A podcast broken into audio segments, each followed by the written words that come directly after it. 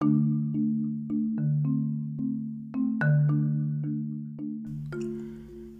a todos y bienvenidos al podcast de la Mancha de Rorschach. Yo soy Fernando Villatoro y en este episodio quiero retomar un poco los episodios más tradicionales del podcast, dejando de lado todo este tema de la pandemia, para lo cual quiero hablar sobre la terapia cognitiva y me estaré basando en el libro Terapia Cognitiva, Principios y Profundización de Judith Beck.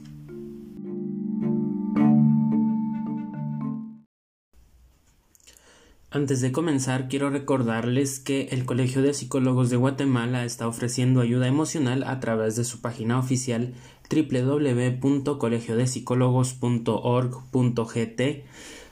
Lo menciono para todas aquellas personas que se estén viendo más afectadas por la pandemia y todas las eh, medidas que se han tomado en diferentes países principalmente para aquellos que no pueden salir o para aquellos que debido a la situación laboral no pueden costearse una terapia más tradicional, considero que esta es una buena forma de encontrar alivio y sobrellevar toda esta crisis que estamos viviendo.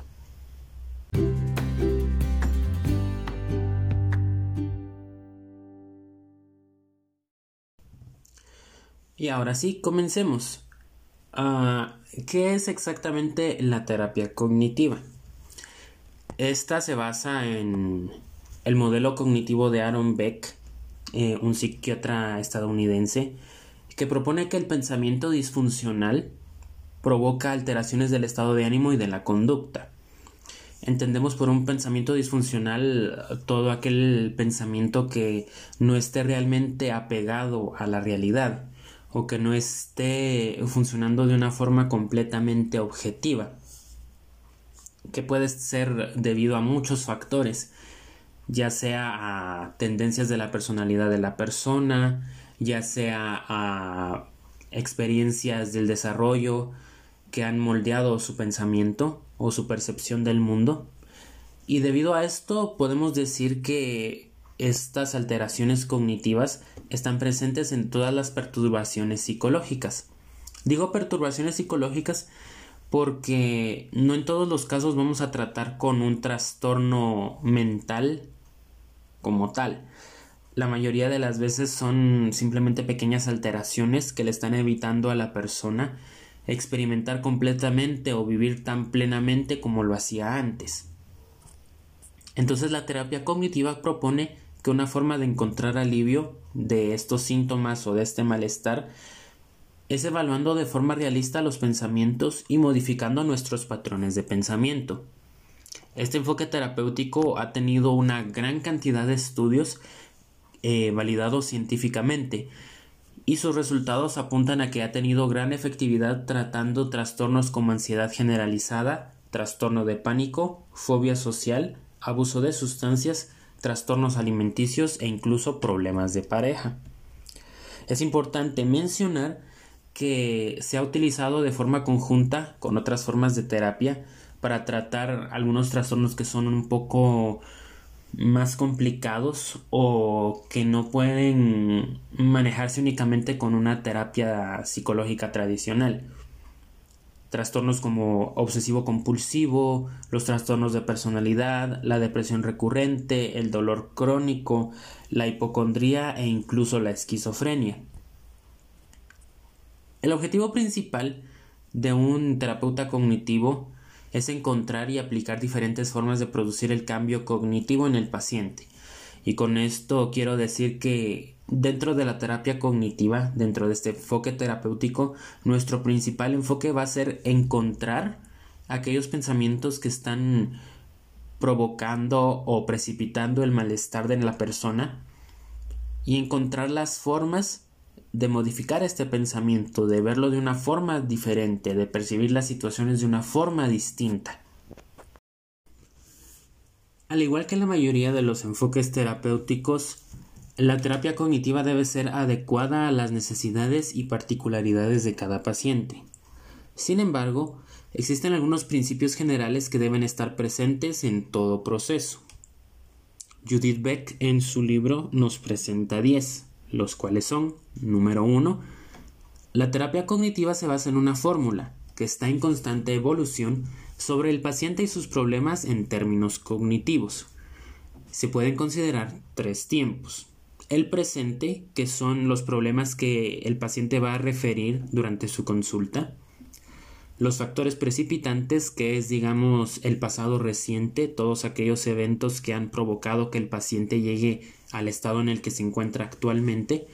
Y los eventos del desarrollo, que son todas estas experiencias que el paciente tuvo en su infancia, en su niñez, que han provocado que desarrolle cierta concepción del mundo, de las personas y de sí mismo. Número 2.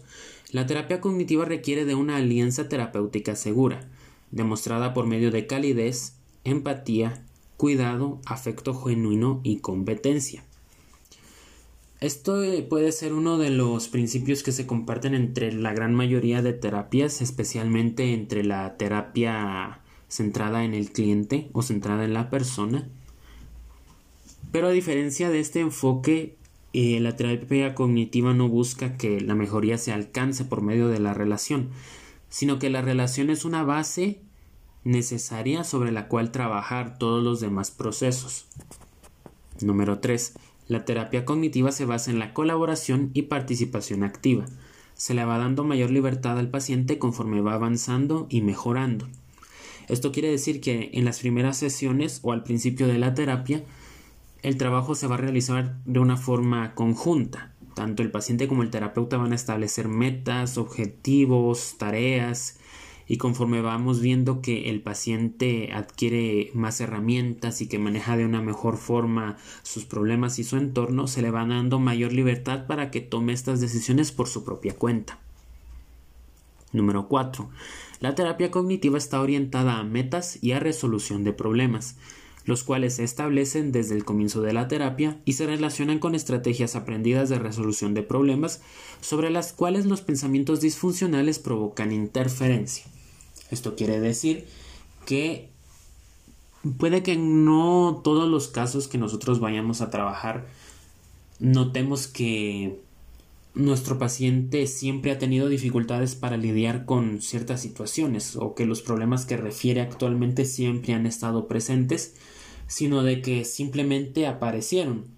Y lo más probable es que ciertos eventos hayan modificado la forma en la que esta persona piense ya sea sobre sí mismo sobre los demás, y que dichos pensamientos estén provocando, como, como dije, una interferencia en la forma en que soluciona sus problemas normalmente. Número 5. La terapia cognitiva se enfoca principalmente en el presente, a menos que el pasado del paciente sea tan relevante como para meditar ser abordado durante las sesiones, como en casos donde veamos que eventos del desarrollo han marcado de una forma muy drástica o muy dramática el patrón de pensamiento de nuestro paciente y por lo cual sea necesario abordar ese pasado.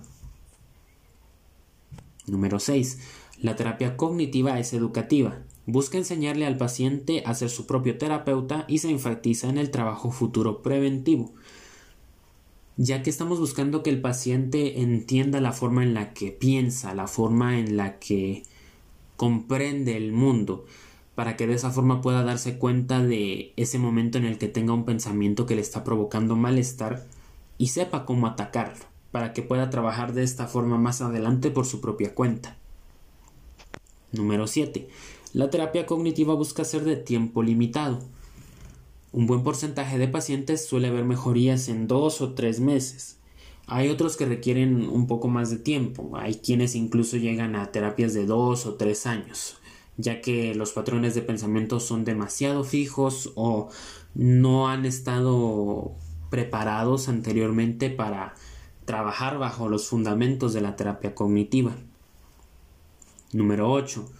Las sesiones de la terapia cognitiva son estructuradas. Esto quiere decir que el terapeuta eh, desde el principio ya sabe sobre qué temas es necesario hablar, de qué forma hay que tratarlos, qué técnicas nuevas hay que enseñarle al paciente, qué fundamentos cognitivos hay que enseñarle al paciente y lo va manejando generalmente al principio cuando uno está comenzando a aprender es como si uno tuviera un checklist y lo va siguiendo al pie de la letra pero conforme uno desarrolla más experiencia se hace casi que de una forma más automática.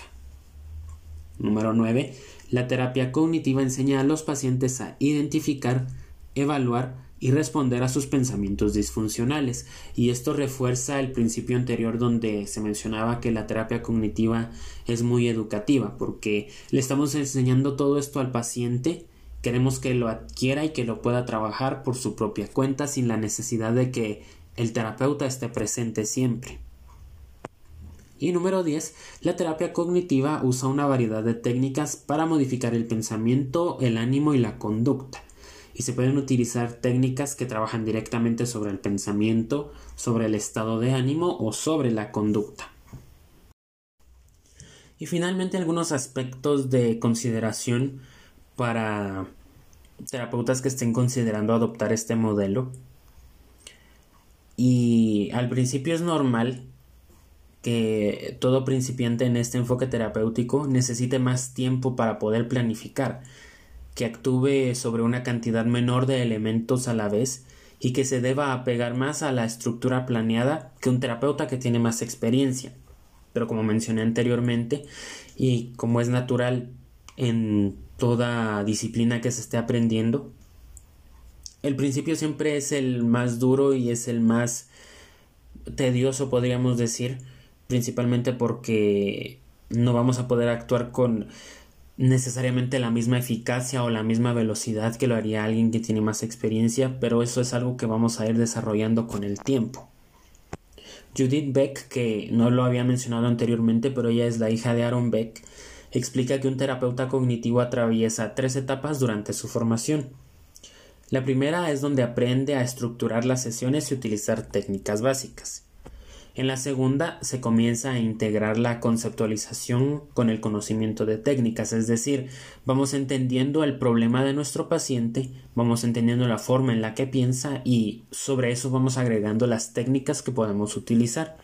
Y en la tercera etapa se comienza a integrar automáticamente nueva información a la conceptualización, tanto de las técnicas como de los datos relacionados propiamente con el paciente. Y esto quiere decir que no únicamente vamos a empezar a integrar las técnicas sobre nuestro plan terapéutico, sino de que vamos a ir modificando también este plan terapéutico porque nos vamos a ir dando cuenta de que, ah, no era realmente este el problema que yo pensaba que estaba afectando a mi paciente. O me doy cuenta de que esto realmente no va a funcionar con mi paciente debido a estos rasgos de personalidad que tiene. Una recomendación que Judith Beck proporciona en su libro es que un terapeuta cognitivo debe primero enseñarse y aplicar en sí mismo los principios de la terapia para poder aplicarlos luego con un paciente. Y esto es lo mismo que todo manual de un test psicológico requiere para una futura aplicación, que el aplicador ya haya tomado la prueba antes de evaluar a alguien más. Yo en lo personal pienso que hay dos razones para esto. La primera es que es indispensable que uno haya estado en esa misma posición previamente, para conocerla a detalle y ser capaz de entender por qué alguien puede tener problemas más adelante para comprender o involucrarse en los principios de la terapia.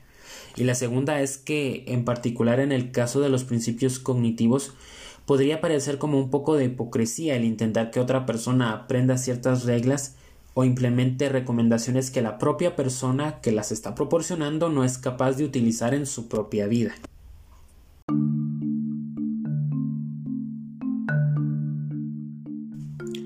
Y bueno, esto ha sido todo por el episodio de hoy. La próxima semana continuaremos hablando sobre otros aspectos de la terapia cognitiva, pero de momento les doy las gracias por haberme acompañado en este episodio. Espero que estén a salvo en casa, que se estén cuidando, que estén tomando las normas preventivas recomendadas por su gobierno y espero nos encontremos acá en una próxima.